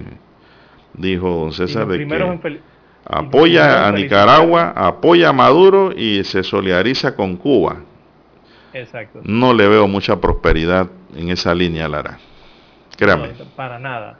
Y, los primeros en felicitarla, eh, o la, por lo menos en, la vía de la victoria, los primeros en ratificar eso, el primero fue el presidente de Nicaragua, Daniel Ortega. Eh, fue el que felicitó en primera instancia a Xiomara Castro por lo que ellos consideran en Nicaragua una histórica elección ¿no? en los comicios eh, de Honduras, eh, llevados a cabo el día domingo. Así que después vino, vinieron las siguientes felicitaciones de los otros tres dos, eh, perdón, dos países que usted mencionó de Don Juan de Dios. Y bueno, anoche también la misma candidata expresó sus motivos respecto a estas tres naciones, ¿no? Así es, bueno, ella dice que va a llevar prosperidad a los Estados Unidos. Digo, a los Estados Unidos, a su país, a Honduras. A, su país, a Honduras. Así es. no, lo, que están saliendo de Honduras es para los Estados Unidos. Exactamente. Migrantes. La gran mayoría de los migrantes centroamericanos son hondureños que hacen esas grandes caravanas, ¿no? Debido a la situación que... Eso va a aumentar, don César, eso va a aumentar las grandes caravanas para Estados Unidos, no tenga la menor duda las condiciones del país centroamericano no son muy buenas, no son las mejores, don Juan de Dios. Tiene las peores cifras por donde usted lo busque, en pobreza, en delincuencia, eh, por donde usted le asome la vista. Eh, está Honduras con esos números eh, tan, tan, tan críticos ¿no? en, en ciertos rubros, en ciertas áreas, ciertos renglones. Así que le espera un país difícil a esta presidenta Xiomara Castro. No, y esto, esto nos demuestra, don César, que no hay liderazgo. No hay liderazgo en Honduras toda vez de que ella gana en un voto castigo. a, a, los 12 años de gobierno, de corrupción, de, qué sé yo, de acusaciones por narcotráfico y otros delitos, la falta del control social por parte del gobierno con respuestas a la población pero nada de eso ha ocurrido y la gente pues aburrida de lo mismo votó por la candidata de izquierda, que lo primero que hace es decir que abraza a Daniel Ortega, al señor Maduro y a Canel Díaz de Cuba. Ya pues, chico. Así que no, no, no creo que pueda hacer mucho por ese país. Ya dijo que va a cambiar la constitución, Lara. Lo primero que hacen los izquierdistas cuando llegan al poder es cambiar la constitución. ¿Usted no ha notado eso? Sí, exactamente. Pero el problema es en qué sentido la cambian. Eh, lo buscan para acentuarse y mantenerse en el poder, ¿no? Así nos ha rezado la historia. Pero yo le voy a decir que si bien es cierto, el mundo está, como quien dice, un poco jodido económicamente, eh, con una economía endeble, y sobre todo los países de América Latina, creo que ningún país ha progresado y ha subido a la escalera donde pretenden estar yendo hacia Venezuela, hacia Nicaragua o hacia Cuba. Todos buscan hacia el área capitalista. es la gran realidad. Todos suben hacia Estados Unidos y Canadá. Exacto. Eh, bien, las 6.54, 6.54 minutos de la mañana en todo el territorio nacional. A esta hora también hay que felicitar a los barbadenses, eh, don Juan de Dios, en el Caribe. ¿Por qué? Hay que felicitarlos porque, bueno, ya tienen libertad. Eh, son independientes. A partir de ayer ya son soberanos eh, como país, eh, son un nuevo país, Juan de Dios, bueno, ya completamente, ¿no? Así que Barbados el día de ayer se convirtió en una república. Así es el Barbados que conocemos aquí del Caribe. Sandra Mason es la primera presidenta del país caribeño y juró ayer el cargo. así que reemplazó Barbados este martes a la reina Isabel II como su jefa de Estado, con la toma de posesión como primera presidenta de este país eh, de Sandra Mason, cambiando entonces su estatus de monarquía constitucional al estatus de república. Así que hay nueva república en el Caribe. El paso al estatus republicano entonces coincidió precisamente con el 55 aniversario de la independencia de la isla caribeña, que fue una colonia británica hasta 1966 y que hasta hoy continuó vinculada a la corona británica. Eh, allá se dieron los, disparos, los 21 disparos de, de cañonazos, ¿verdad? Mason juró su cargo y aseguró que con esta transición los barbadenses, ahí hay cerca de 280 mil habitantes, entonces podrán aprovechar al máximo la esencia de su soberanía, bueno, la reina de Inglaterra, don César, eh, fue a darle la libertad, dicen ellos mismos. Cantaron cerca de 70.000 barbadenses de origen africano. En 1838 dice la historia cuando se abolió finalmente la esclavitud en esta colonia británica del Caribe. Muchos, mucho ha cambiado en Barbados la versión de su historia y la atribución de responsabilidades de entonces. En la medianoche de este 30 de noviembre, perdón, del 30 de noviembre de 1966, la isla conquistó su independencia, aunque permaneció como miembro de la Comunidad de Naciones y eligió la monarquía parlamentaria y constitucional como forma de gobierno. Isabel II continuó como jefa de Estado de la joya de la corona de los dominios británicos en ultramar. Este martes, 55 años después, en la misma medianoche, surgió la república más joven del mundo en este instante.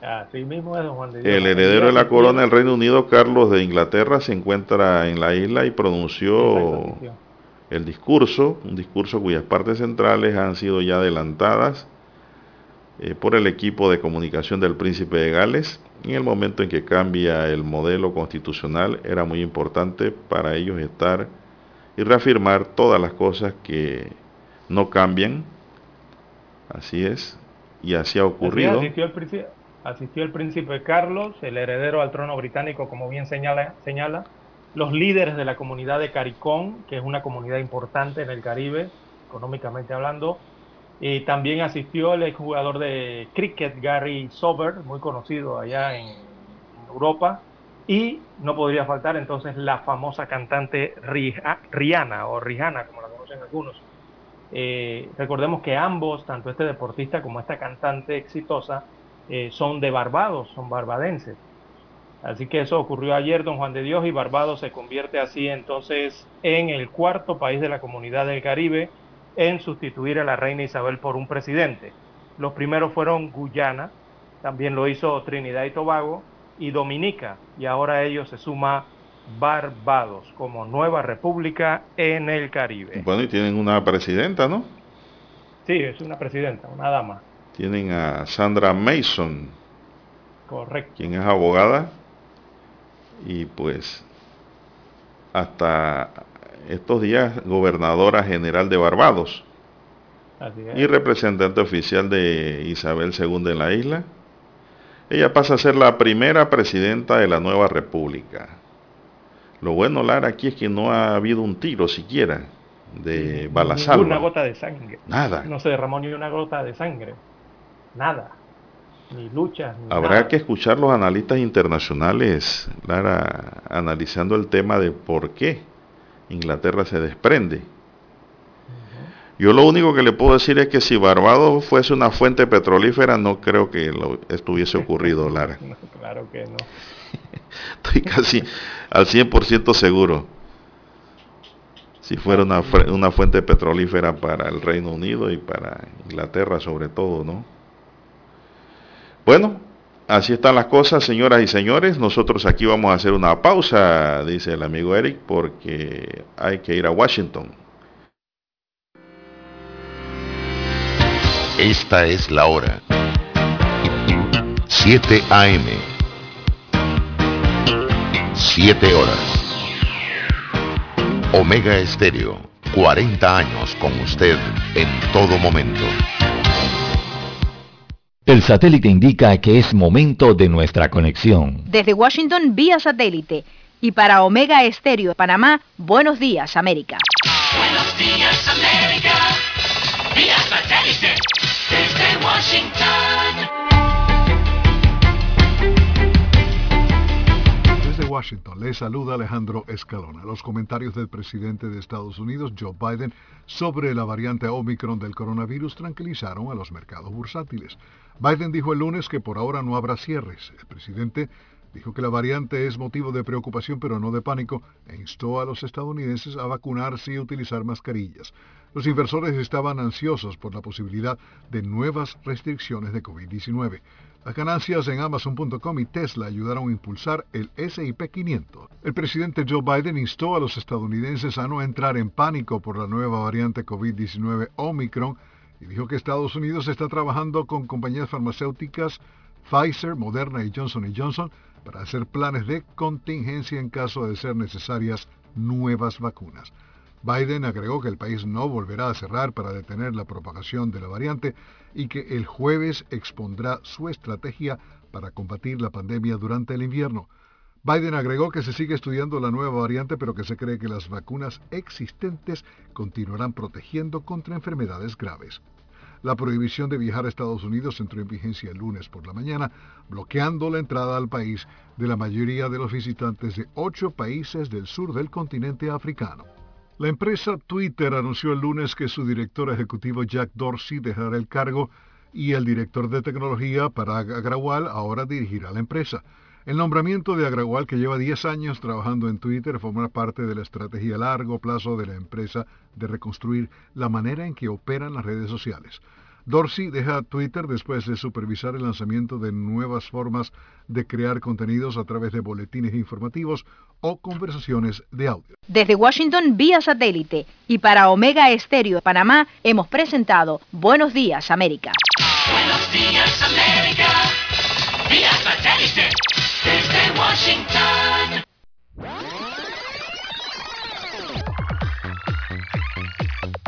Omega Stereo tiene una nueva app. Descárgala en Play Store y App Store totalmente gratis. Escucha Omega Stereo las 24 horas donde estés con nuestra aplicación 100% renovada. Somos Omega Estéreo. 40 años siendo la cadena nacional en FM Estéreo, pionera en Panamá.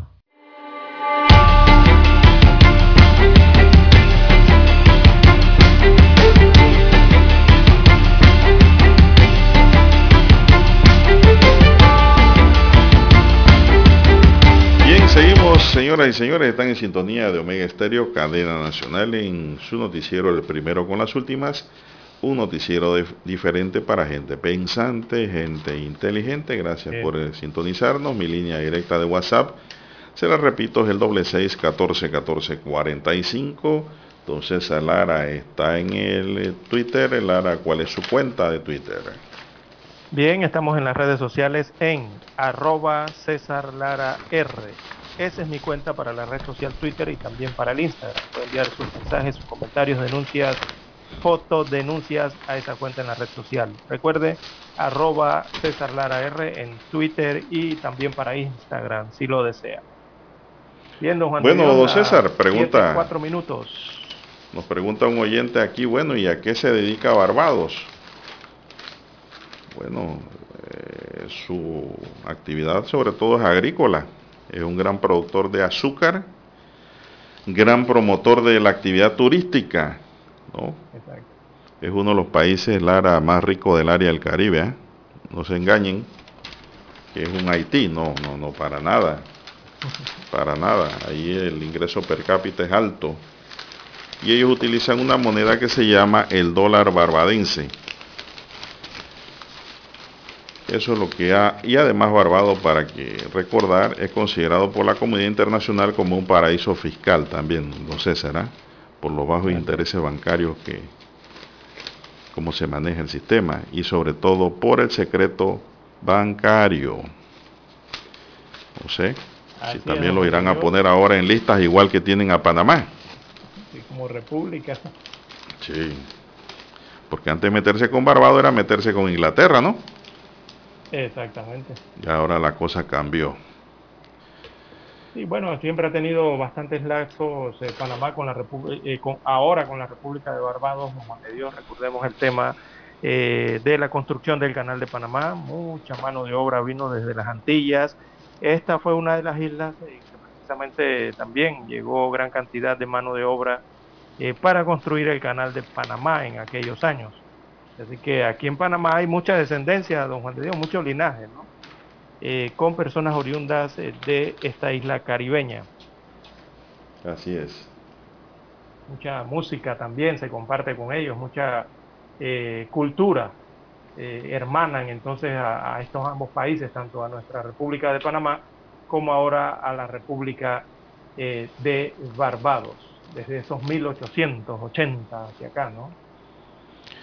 Bueno, y uno de los sancionados del fin de semana, don César, fue el alcalde de Boquete, Josbar Alvarado, quien fue multado a título personal por 5 mil dólares por incumplir las medidas sanitarias en las actividades organizadas para esa comuna el 28 de noviembre. Según el Ministerio de Salud, la alcaldía tenía permiso para celebrar un paseo folclórico, pero al final dicen que hubo un desfile, a todo meter, tarima y presentación de bandas. El mismo alcalde dijo que eso fue un éxito, que bueno, no importa la multa, aunque dijo que la va a apelar también. Es hora de que empiecen a aplicar la ley, igual para todos, dice hoy la prensa, tanto en el sector público como privado, y no en forma selectiva. Desgraciadamente a la hora de cargar con las consecuencias por estos incumplimientos todos pagamos por igual, destaca hoy la prensa y su columna tal cual. Vamos a ver entonces cómo queda esto allá en Boquete, don César. Que según el MINSA allí se violó lo, lo estipulado. Y hubo pues aglomeración a todo dar en Boquete.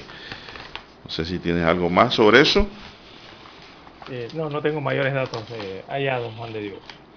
Son las 7, 8 minutos, dígame. Sí, 7, 8 minutos. Eh, yo no sé en Panamá qué otras medidas vamos a tener que aplicar eh, en cuanto al tema del hurto de cables de telecomunicaciones que contienen cobre, don Juan de Dios. Oiga, esto es a diario lo que ocurre en los diversos puntos de la República de Panamá Ayer eh, pillaron eh, a otro sujeto intentando hurtar cables y esto en una escuela en la provincia de Colón. Lograron capturar al sujeto eh, que intentaba robar esos cables de cobre de las unidades de aires acondicionados de la escuela San Vicente de Paúl. Esa escuela está ubicada en calle Cuarta Avenida Central en la provincia de Colón. Así que la captura del sujeto se logró a través de una denuncia ciudadana recibida en el, en el, centro de operaciones de la policía y eh, rápidamente lograron dar con la captura de este sujeto dedicado a estas situaciones ilícitas. Así que los residentes siguen pidiendo mayor eh, vigilancia policial para disminuir los hurtos, los hurtos en este caso y los robos de los bienes sean privados o sean públicos, don Juan de Dios.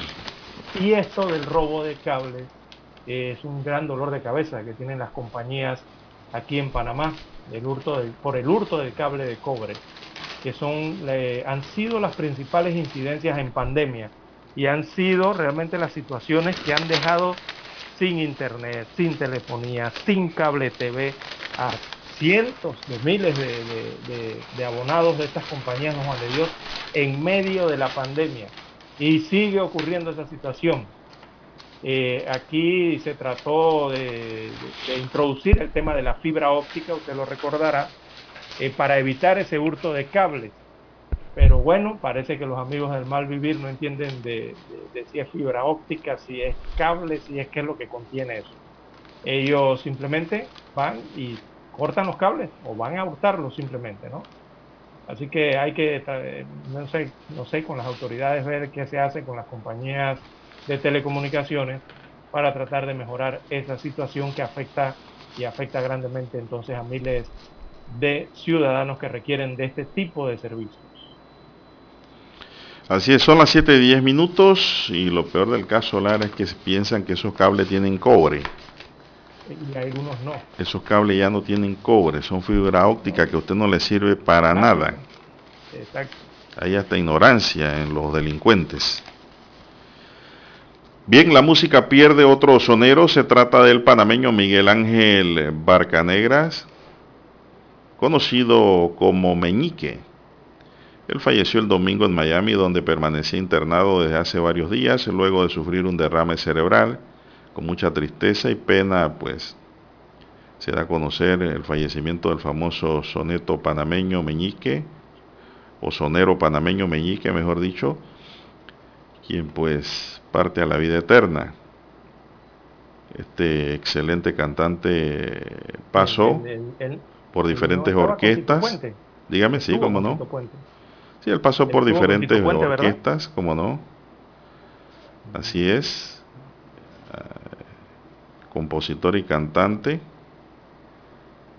Eh, pues también participó con Willy Rosario eh, sí, con Palmieri también. Valero, Rosario, ¿no? Sí, cómo no. Así que pues se fue el artista panameño que ya estaba retirado, ¿no? Quien ha dejado su nombre escrito en la música de salsa. Sí, dígame. Sí, problemas respiratorios, sufría de asma, padecía un asma está bien complicada, ¿no? bueno, esos problemas generaron en su fallecimiento. Bueno, pasa a su alma. Bien, vamos a hacer una pausa, don Eric, para entrar en lo que es ya la recta final de su noticiero, el primero con las últimas.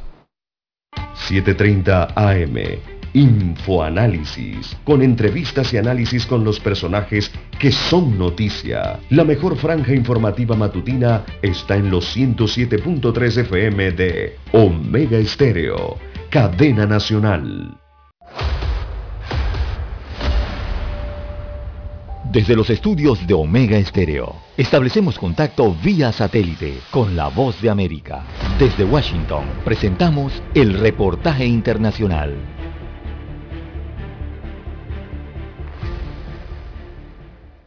La represión gubernamental que se experimenta en Nicaragua no da tregua a los opositores y voces disidentes y los arrestos continúan todos los días mientras el gobierno mantiene silencio e ignora el llamado de la Iglesia Católica para un posible nuevo diálogo nacional. El reciente electo presidente de la Conferencia Episcopal de Nicaragua, Monseñor Carlos Enrique Herrera, manifestó el interés que tiene la Iglesia Católica de mediar en un posible acercamiento entre el gobierno de Daniel Ortega y la oposición como una forma de contribuir a solucionar la crisis que atraviesa el país desde abril de 2018. La iglesia es la que siempre está preocupada porque haya un entendimiento y un, proceso pues de, paz este caso, ¿verdad?, en nuestra nación, nuestro pueblo. Sin embargo, activistas políticos critican la postura del presidente de la conferencia episcopal, ya que consideran que los actores con quienes podría entablarse un diálogo no están disponibles. La mayoría de los líderes de la oposición, dirigentes estudiantiles, activistas, campesinos y representantes del sector empresarial están en prisión, acusados de supuestos delitos de conspiración para cometer menoscabo a la integridad nacional, mientras los mismos miembros del clero católico son víctimas de persecución, asedio e intimidación de parte del gobierno y sus simpatizantes. Y Monseñor Rolando Álvarez, obispo de la diócesis de Matagalpa, reflexionó en una de sus homilías sobre las acusaciones en su contra. ¿Por qué preocuparnos entonces preparando nuestra defensa? ¿Y sobre qué cosa nos vamos a defender? ¿No hemos cometido delito? ¿Qué acusación se nos podrá hacer? En el arranque de la campaña electoral, durante su primer discurso, el presidente Daniel Ortega acusó a los obispos de la conferencia episcopal de ser terroristas y golpistas y hasta el momento no ha mostrado ningún interés en dialogar con la oposición o liberar a los considerados presos políticos. Daliana Ocaña, Voz de América, Nicaragua. Escucharon vía satélite desde Washington el reportaje internacional. Para anunciarse en Omega Estéreo, marque el 269-2237. Con mucho gusto le brindaremos una atención profesional y personalizada. Su publicidad en Omega Estéreo. La escucharán de costa a costa y frontera a frontera. Contáctenos 269-2237. Gracias. Omega Stereo tiene una nueva app. Descárgala en Play Store y App Store totalmente gratis. Escucha Omega Stereo las 24 horas donde estés con nuestra aplicación totalmente nueva. Omega Estéreo, 40 años innovando.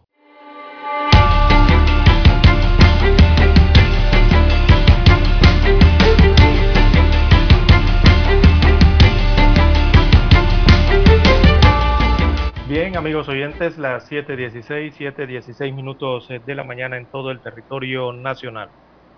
Bueno, hoy habrá reunión, hoy habrá reunión entre las autoridades de salud, se van a reunir con la ARBIT, ¿verdad?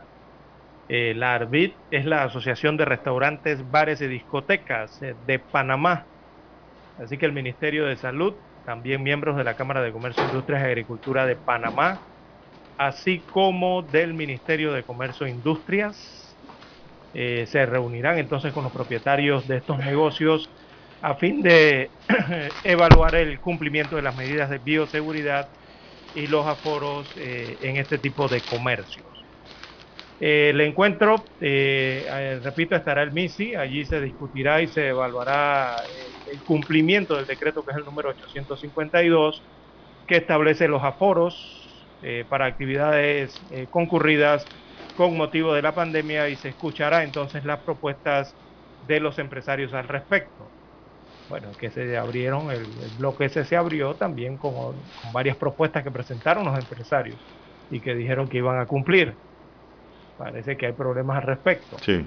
Eh, con este decreto 852 hay que recordar que aún está vigente ese decreto y señala dos tipos de aforo para las actividades de este tipo de negocios, de bares, de discotecas, ¿verdad? Parrilladas y estos lugares. Eh, uno es el aforo al 100% de la capacidad del local, donde se deben cumplir con todas las medidas de bioseguridad y el ingreso de personas solo vacunadas, incluyendo a los trabajadores del comercio, ¿no? Y con las dos dosis contra la COVID-19.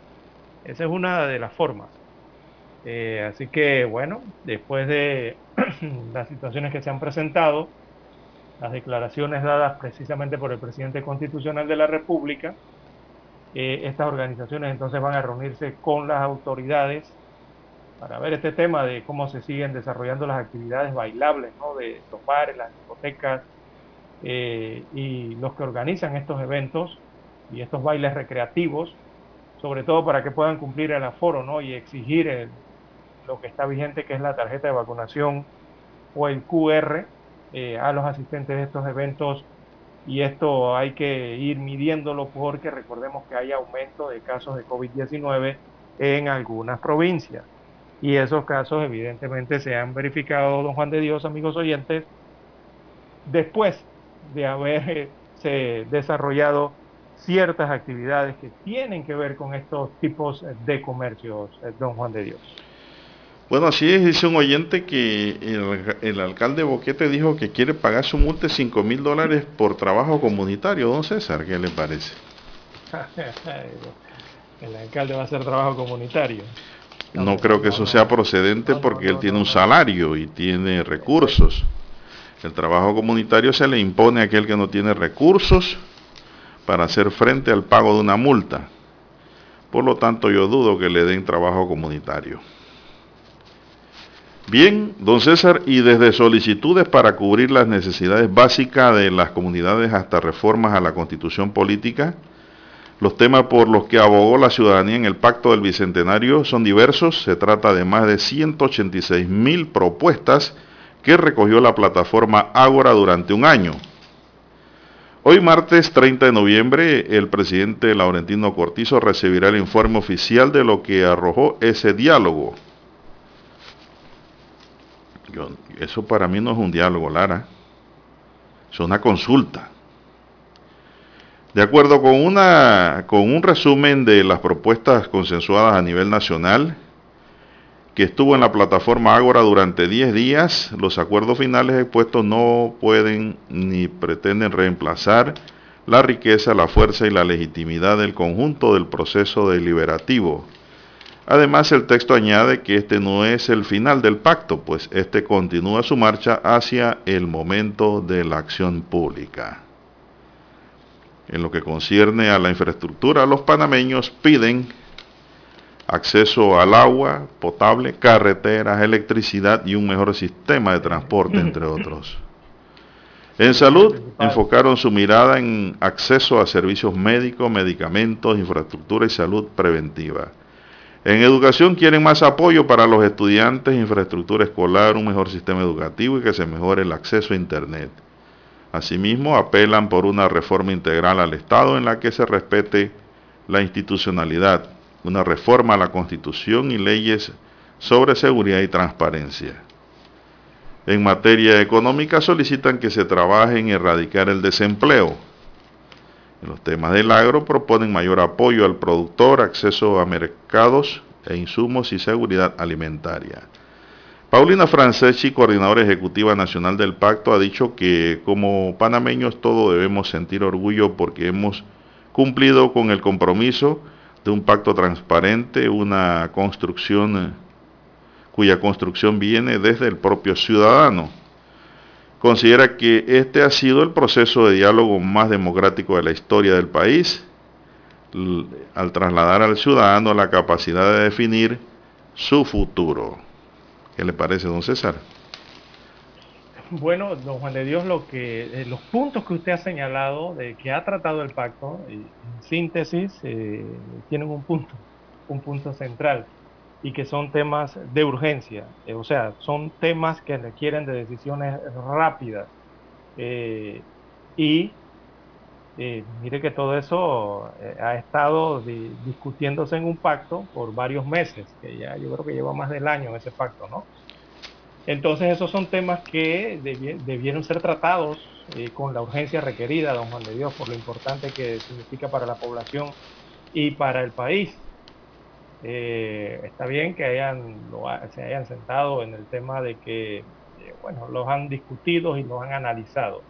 Pero al final quedamos con lo mismo, don Juan de Dios, de que son temas que parecen ser del diario vivir, ¿verdad? Del diario, del diario de venir de la, de la República y que requieren de su resolución oportuna en el momento entonces aquí todavía seguimos esperando a través de este diálogo, y, no sé, prepararlo, eh, hacer el libro, presentarlo, entonces para después entrarle a la solución. Yo creo que ahí hay temas que son del diario del país. Pero esos temas, Lara, que yo le mencioné. de gestión regular, ¿no? Pero esos son los temas, como usted mismo dijo, son los temas diarios. Eh, son los temas que afectan a los panameños, pues yo creo que todos los presidentes que llegan al, al, poder saben cuáles son los problemas, pero muchos no resuelven, la, mayor, la mayoría de ellos por diversas causas, ¿no? Esto, Cristian Ábrego de la Fundación Conciencia Ciudadana considera positiva la iniciativa de recoger propuestas de la ciudadanía, pero vaticinó que la mayoría no se concretará. Opinó que tanto el Ejecutivo como el Legislativo han demostrado en reiteradas ocasiones que no están interesados en hacer cambios estructurales a la crisis institucional en la que está inmerso el país. Panamá vive secuestrado por una clase política que cada cinco años pasa por la administración pública para beneficiarse al igual que a los copartidarios y amigos, y dejan al país igual como lo encontraron, dijo Ábrego. Quien tampoco cree en el pacto que tenga resultados es el presidente del CD, Rómulo Roth. Considero que no, considero que este no es ni será un diálogo, dijo el político. A su juicio se trata de una solicitud de, de propuestas a nivel nacional para entretener al país mientras no se hace nada. Lo mismo está pasando con el llamado diálogo por la Caja de Seguro Social. Este gobierno es experto en diálogo para no hacer nada, señala. Necesitamos que todas las fuerzas del país de verdad emprendamos un diálogo urgente para rescatar la economía y desarrollar un plan integral para generar empleos, manifestó Rose. Añadió que cualquier diálogo nacional tiene que incluir reformas a la Constitución, pero añadió, este gobierno no tiene ningún interés en cambiar las cosas. Bueno, César, este diálogo, recordemos, surgió fue por el rechazo que hubo en la población a la reforma constitucional, el fracaso del Ejecutivo. Por eso es que surge esto como para, como quien dice, para eh, palear la situación política que vivió. Y pues ahora, hoy, a las 6 de la tarde, el presidente recibirá el informe, eh, en, según se informa aquí, por parte de la oficina que coordinó la iniciativa. ¿Son vinculantes al final o no son vinculantes? No son vinculantes para nada, Lara. No. Al contrario, para mí esto, se, no, se, esto no, no es más que la reiteración que le ha hecho la población en diversas causas y en diversos temas y problemas que tiene el país al Ejecutivo. No es más que una carta de recordar y es una ayuda a memoria para mí. Aquí no, aquí no hay mayor cosa, si esto lo sabe el propio presidente y su equipo de trabajo. Bueno, no sé si tienes algo más que agregar a este tema, porque vamos a ver ahora, como dice la prensa, si se activa, se ejecuta o se guarda en papel para las próximas generaciones. Sí, porque el sentir de la población sigue siendo el mismo, ¿no? Que no hay tolerancia, no hay tolerancia a la corrupción, eh, hay mucho despilfarro de fondos públicos, es la percepción que tienen los ciudadanos y hablan incluso de manejo irresponsable de las finanzas del Estado y otros temas ¿no? que son los que están en la cúspide, en, eh, sobre todo en la mente de la opinión pública a nivel nacional. Bueno, se nos agotó el tiempo. Eric Pineda nos acompañó en el tablero de controles. En la mesa informativa les acompañamos. César Lara y Juan de Dios Hernández Sanjur. Gracias, señoras y señores, por su atención. Sigan escuchándome en estéreo porque ya viene el equipo de Infoanálisis. Hasta aquí, Noticiero